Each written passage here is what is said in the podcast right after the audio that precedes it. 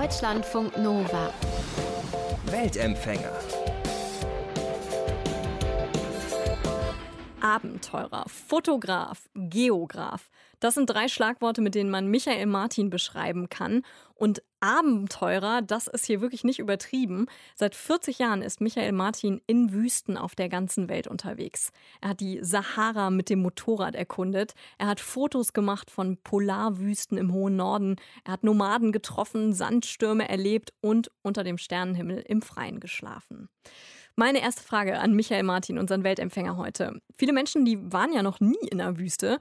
Wenn wir jetzt mal so eine typische Wüste wie zum Beispiel die Sahara nehmen, was ist das eigentlich für ein Gefühl, wenn man da drin steht? Für mich ist es ein beruhigendes Gefühl, einfach die Abwesenheit von Geräuschen, von Leuchtreklame, von Hupen, von anderen misslichen Tönen. Also ich glaube, man kann die Wüsten auch anders erleben, aber für mich hat es was Kontemplatives. Mhm. Aber ist es nicht wahnsinnig heiß dabei und man denkt sich, oh, man will eigentlich nur schnell durch und wieder weg? Das ist ein der vielen Klischees über die Wüste, die zum Glück nicht stimmen. Ja. Hitze ist nur wirklich in den Sommermonaten zu erwarten. Im Winter, wo man meistens Wüsten bereist, ist es eher kühl, sehr angenehm, blauer Himmel, oft auch recht windstill und von daher ist oft eher die Kälte das Problem gewesen als die Hitze. Mhm. Wie kalt wird es so? Ja gut, auf dem bolivianischen Altiplano, viereinhalbtausend Meter, kann es auch bei minus 20 Grad werden, aber in der Sahara, um bei der größten Wüste der Erde zu bleiben, ja, kann es nachts schon mal minus 5 Grad haben an einem kalten Januarmorgen zum Beispiel. Mhm. Sie haben jetzt eben schon die Abwesenheit von Geräuschen erwähnt. Das heißt, man hört auch Wind wenig oder irgendwas oder so, so Sanddünen wehen oder irgendwie sowas, das hört man gar nicht? Der Wind an sich hat ja kein Geräusch, der macht erst ein Geräusch, wenn er zum Beispiel Blätter oder so zum Rascheln bringt und die gibt es natürlich nicht in der Wüste. Insofern ist auch der Wind tatsächlich mehr oder minder geräuschlos. Die Dünen bewegen sich jetzt so stark nicht durch den Wind. Da müsste wirklich ein Sandsturm herrschen, dass man den Sand fliegen hören würde. Was man am meisten hört, oder am ersten hört, ist vielleicht das Pochen des Blutes im eigenen Ohr. Das mhm. ist oft das einzige Geräusch. Auch Flugzeuge, diese Kondensstreifen und das Brummen von Flugzeugen sind in der Wüste in der Regel ja nicht zu hören. Und riecht es nach irgendwas? Nee, nach gar nichts. Das mhm. kann auch mal sehr angenehm sein. Also Sie sagen, Sie finden das eher angenehm. Ist es Ihnen nie langweilig geworden in der Wüste, mal wenn man nichts riecht und nichts, nichts, äh, nichts äh, hört? Das Reisen in der Wüste ist ja bis heute einfach der Abenteuer geblieben. Man ist einfach gut beschäftigt, die Richtung zu halten, vielleicht das Fahrzeug frei zu graben, Lagerplatz zu suchen, in den australischen Wüsten vielleicht auch Feuerholz zu sammeln, wo es eben Holz gibt und zu kochen und einfach ja, seinen Alltag zu organisieren, der nicht so einfach ist wie zu Hause. Und von daher sind Wüstenreisen, also für mich jedenfalls bis heute spannend. Sie sagen gerade Fahrzeug, Sie sind meistens mit dem Motorrad unterwegs, richtig? Nicht immer, aber oft, ja. Das Motorrad ist einfach sehr flexibel, ist schnell. Man kriegt da übers Motorrad auch viel leichter Kontakt zu den Leuten, als wenn man im abgeschlossenen Auto sitzt. Motorrad interessieren sich viele, von Nomaden bis hin zum Zöllner, ja. Also ist auch oft der Kontakt einfach erleichtert. Bin aber auch schon viel mit Autos unterwegs gewesen, bin aber auch auf Kamelen unterwegs, zu Fuß unterwegs, je nachdem, welche Räume ich durchmessen muss. Aber als Fotograf muss natürlich schon, ja, vorankommen, um unterschiedliche Landschaften und Kulturen vor die Linse zu bekommen. Mhm. Sie haben tatsächlich mal gesagt, die Erde ist eigentlich sogar ein Wüstenplanet. Wie meinen Sie das? Ja, das ist einfach eine Rechnung. Wenn Sie sich mal vergegenwärtigen, dass 71 Prozent der Landoberfläche sind Ozeane. Also in erster Linie ist die Erde ein blauer Planet wegen den Meeren. Wenn wir uns auch mal die Landoberfläche anschauen, die für uns Menschen ja so relevant ist, dann sind ein Drittel der Landoberfläche Wüsten oder Halbwüsten. Und wenn Sie noch die Eis- und Polarregionen dazu nehmen, das ist nochmal ein Sechstel, dann kommen Sie fast auf die Hälfte der Landoberfläche, die im weitesten Sinne Wüste sind. Und daher mein Postulat, dass ich sage, die Erde ist im Prinzip auch ähnlich wie der Mars ein Wüstenplanet. Können Sie die Sahara mal beschreiben? Was ist das für eine Wüste? Wie groß ist sie? Wie sieht die aus? Die Sahara ist in jeder Hinsicht die Königin der Wüsten, ist neun Millionen Quadratkilometer groß. Da kann man sich nicht viel vorstellen. Eine gute Vergleichszahl ist, wenn man es mit der Größe Deutschlands vergleicht, dass die Sahara 25 mal so groß wie Deutschland. Die Ost-West-Ausdehnung vom Atlantik bis rüber ans Rote Meer beträgt 6000 Kilometer. Das geht quer durch Europa bis tief nach Asien hinein, diese Distanz. Ja? Also ein wahrer Wüstenkontinent, der im Grunde genommen gesamt Nordafrika dominiert und der Nord-Süd-Ausdehnung zweieinhalbtausend Kilometer, also damit auch ganz unterschiedliche Klimazonen umfasst. Die Sahara ist auch insofern die Königin der Wüsten, weil sie alle Landschaftsformen hat, also Sandwüsten, Geröllwüsten, Gebirgswüsten, Kieswüsten und ganz unterschiedlichen Kulturen eine Heimat ist. Also verschiedensten Nomadenkulturen, die in vielen Ländern auch relativ traditionell leben. Mhm. Und wie haben Sie sich da zurechtgefunden in dieser Wüste? Hatten Sie einen Führer oder wie haben Sie das gemacht? Ach Gott, ich bin so viel unterwegs gewesen. Als 17-jähriger Junge bin ich 1981 mit dem Mofa bis in den Rand der Sahara gefahren und das war mein erster Kontakt dann mit 18 rein in die Sahara und so habe ich es nach und nach aufgebaut und habe Erfahrung gesammelt und letztendlich ist es wie beim Bergsteigen, ist eine Mischung aus Erfahrung, Ausrüstung und halt der Route, die man wählt und wo es nötig war, wo es verpflichtend war, habe ich auch mal einen Führer dazu genommen, aber in der Regel kann ich mich da schon selbstständig bewegen. Wenngleich man sagen muss, eben diese Sahara, das darf man jetzt nicht irgendwie außen vor lassen, ist in weiten Teilen heute leider gefährlich geworden und kann nicht mehr bereist werden, weil Entführungsgefahr, Anschlagsgefahren und bürgerkriegsähnliche Zustände drohen. Ja, Sie haben äh, in Ihrem Buch geschrieben, dass Sie mittlerweile gar nicht mehr in die Sahara fahren, richtig? Was hat sich genau verändert? Man könnte schon noch in die Sahara fahren, aber nur an ihre Ränder, sagen wir mal in den Süden Marokkos oder nach Tunesien. Aber ich als Sahara-Freund würde es mal behaupten, das sind keine richtigen Sahara-Länder. Ja? Aber in den Niger zu fahren oder nach Algerien oder in weite Teile Malis und so ist schlichtweg unmöglich. Verändert hat sich die Sicherheitslage. Vor 30 Jahren war es die Wüste, die gefährlich war, durch Verirren, durch Einsanden, durch Fahrzeugprobleme. Da musste man quasi gegen die Elemente kämpfen und sich da zurechtfinden. Heute ist es Stichwort 11. September, einfach die Sicherheitslage. Al-Qaida und andere Terrorgruppen haben verschiedene Ableger in den Sahara- und Sahelländern und die bedrohen sowohl natürlich Reisende, Entwicklungshelfer, die auch schon gar nicht mehr hinfahren und ganz besonders natürlich auch die Einheimischen. Jetzt haben Sie eben gesagt, äh, früher musste man gegen die Elemente kämpfen. Sind Sie auch mal in so Situationen gekommen, wo Ihr Motorrad stecken geblieben ist oder wo Sie gedacht haben, so, oh, oh, jetzt wird es ein bisschen brenzlig?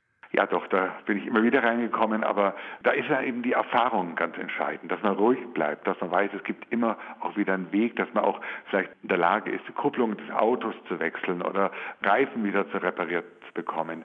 Also klar gab es immer wieder abenteuerliche, auch gefährliche Situationen, aber aus denen konnte ich mich schon immer befreien. Auch wenn ein Sandsturm als Walze auf sie zurollt und dann zwei Tage in jegliche Sicht nimmt oder so, da muss man schon die Nerven behalten. Aber mir waren diese Gefahren viel, viel lieber, weil die hatte ich ja selber bewältigen können, als wenn sie auf einmal einer Gruppe von Bewaffneten gegenüberstehen, die sie entführen wollen und wo sie im Grunde genommen völlig machtlos sind. Ist Ihnen das mal passiert mit dem Sandsturm, dass der auf Sie zugerollt ist? Sandsturm ist mir mehrfach passiert, richtig. Das ist, Sandsturm ist relativ selten, vor allem wenn man in den Wintermonaten unterwegs ist, wird man kaum Sandstürme haben. Aber mir ist es mal im Mai passiert in Mali.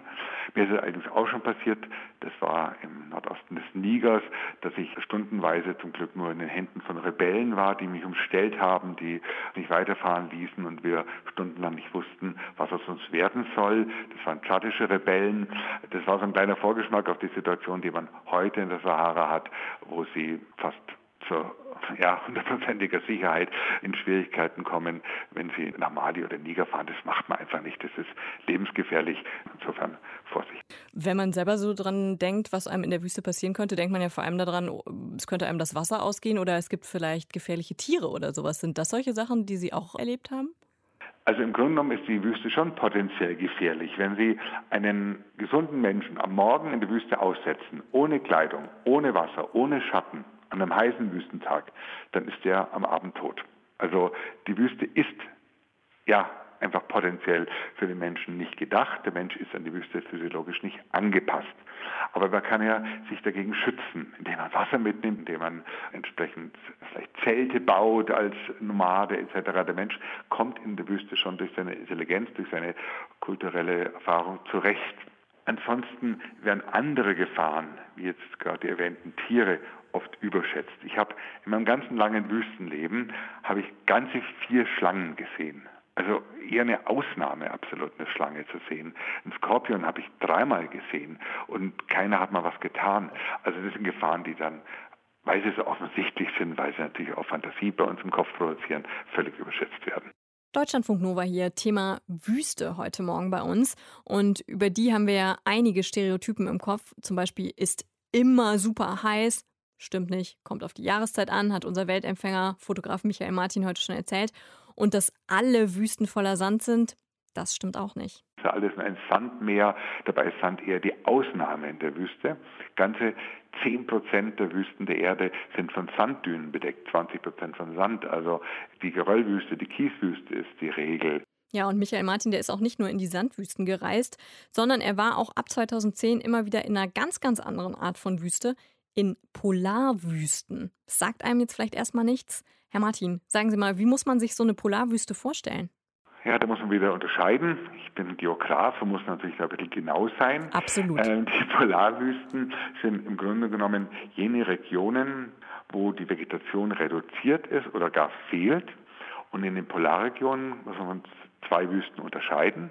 Einerseits die Kältewüsten, die sind sehr klein, nur zwei Prozent der Landoberfläche der Erde sind Kältewüsten in Nordgrönland, in Nordspitzbergen, wo nicht einmal die Kälte, sondern der Wärmemangel zur Wüste führt, soll heißen, die Sommer sind einfach zu kurz und zu kalt, als dass Vegetation gibt. Und die mhm. Wüsten sehen genauso aus wie Trockenwüsten, nur ist es der Wärmemangel und nicht die Trockenheit, die zur Wüste geführt hat. Und dann denken Sie an die riesigen Regionen in Antarktika, 98 Prozent Antarktikas sind von Eis überzogen, 80 Prozent von Grönland sind von Eis überzogen. Diese Regionen nennt man Eiswüsten und die sind natürlich auch ohne Vegetation. Und die Eiswüsten und die, und die Kältewüsten zusammen ergeben die Polarwüsten. Also alles ganz schön kompliziert. Und das hat Sie weswegen genau angezogen? Einfach von der Ästhetik her. Ich meine, ich war zu dem Zeitpunkt über 30 Jahre bei den Wüsten unterwegs und kannte natürlich auch alle Wüsten, wirklich alle Wüsten der Erde. Und ich habe ja auch nur ein Leben und möchte Neues sehen in meinem Leben. Und da war es natürlich spannend, sich auch mal eben diese Polarwüsten anzusehen. Und ich kann mich noch gut erinnern, wie ich dann 2010 zum ersten Mal nach Grönland geflogen bin. Und ja, es war ganz anders. Die Ästhetik war schon auch sehr reduziert. Das Licht war toll, aber ich hatte auf einmal mit Polarbären zu tun, ich hatte mit Schneestürmen zu tun, mit minus 50 statt plus 50 Grad. Und das war für mich ein ganz neuer Kosmos und den habe ich dann fünf Jahre sehr intensiv kennengelernt, war am Südpol, war am Nordpol, war insgesamt 20 Mal in der Arktis und Antarktis und habe dann eben dieses Projekt Planet Wüste 2015 veröffentlicht, wo die Polarwüsten gegen die Trockenwüsten gestellt werden. Die Polarwüsten klingen für mich jetzt ehrlich gesagt noch einsamer als die Trockenwüsten, aber Sie sind ja schon auch ab und zu in den Wüsten Menschen begegnet, richtig? Richtig, die Polarwüsten sind in der Tat auch noch einsamer. Ich war jetzt auf Baffin Island. Das ist die fünftgrößte Insel der Welt in Nordostkanada. 0,001 Einwohner pro Quadratkilometer. Das ist hundertmal weniger besiedelt als die Sahara. An den Trockenwüsten der Erde schaut es anders aus. Da können Oasen inzwischen auch richtige große Städte geworden sein. Da gibt es auch Gebiete, wo wirklich Menschen leer sind, aber die Einwohnerzahl ist immerhin bei einem Einwohner pro Quadratkilometer. Zum Vergleich in Deutschland haben wir 250 Einwohner pro Quadratkilometer. Und was sind das so für Menschen, die da wohnen? Auch wieder sehr unterschiedlich, ob man jetzt den traditionellen Kontext sieht oder den modernen Kontext. Traditionell sind Wüstenbewohner entweder Nomaden oder Oasenbauern. Die Oase ist ja eigentlich eher die Ausnahme von der Wüste, wo es eben Wasser gibt und dort sind es einfach Bauern, die dort mit dem Grundwasser, das zur Verfügung steht, den Boden bergern. Äh, die Nomaden, das sind natürlich die Wüstenbewohner per se. Das sind Völker wie die Tuareg, die Tubu oder die Himba-Nomaden in Namibia. Deren Lebensweise ist quasi mit Weidetieren, sei es Kamele, Yaks, sei es Ziegen oder Schafe von Weideplatz zu Weideplatz zu ziehen. Und selbst in der Sahara, in den trockenen Gebieten der Sahara, gibt es immer wieder nach seltenen Regenfällen Weideflächen. Und das ist die einzige Art und Weise, eine Wüste und auch die Halbwüste landwirtschaftlich zu nutzen. Und das ist also ökologisch wirklich auch sinnvoll, nachhaltig. Dieser Nomadismus leider ist auf der ganzen Welt im Rückgang begriffen, weil der westliche Lebensstil, die Lohnarbeit für viele Nomaden attraktiv ist und die ihre Herden aufgeben und dann ja irgendwo in Minen arbeiten, im Straßenbau oder als Nachtwächter. Man muss natürlich auch sagen, auch wenn das für uns vielleicht so ein bisschen so scheint, als würde da so ein sehr schönes naturverbundenes Leben aufgegeben, dass wahrscheinlich mit dieser Lohnarbeit auch bessere medizinische Versorgung und Schulbildung und so weiter kommt, nicht wahr? Materiell gesehen auf jeden Fall. Die Leute haben natürlich dann die Möglichkeit, eben vielleicht die Kinder in die Schule zu schicken oder ähm, sich auch mal Medizin leisten zu können.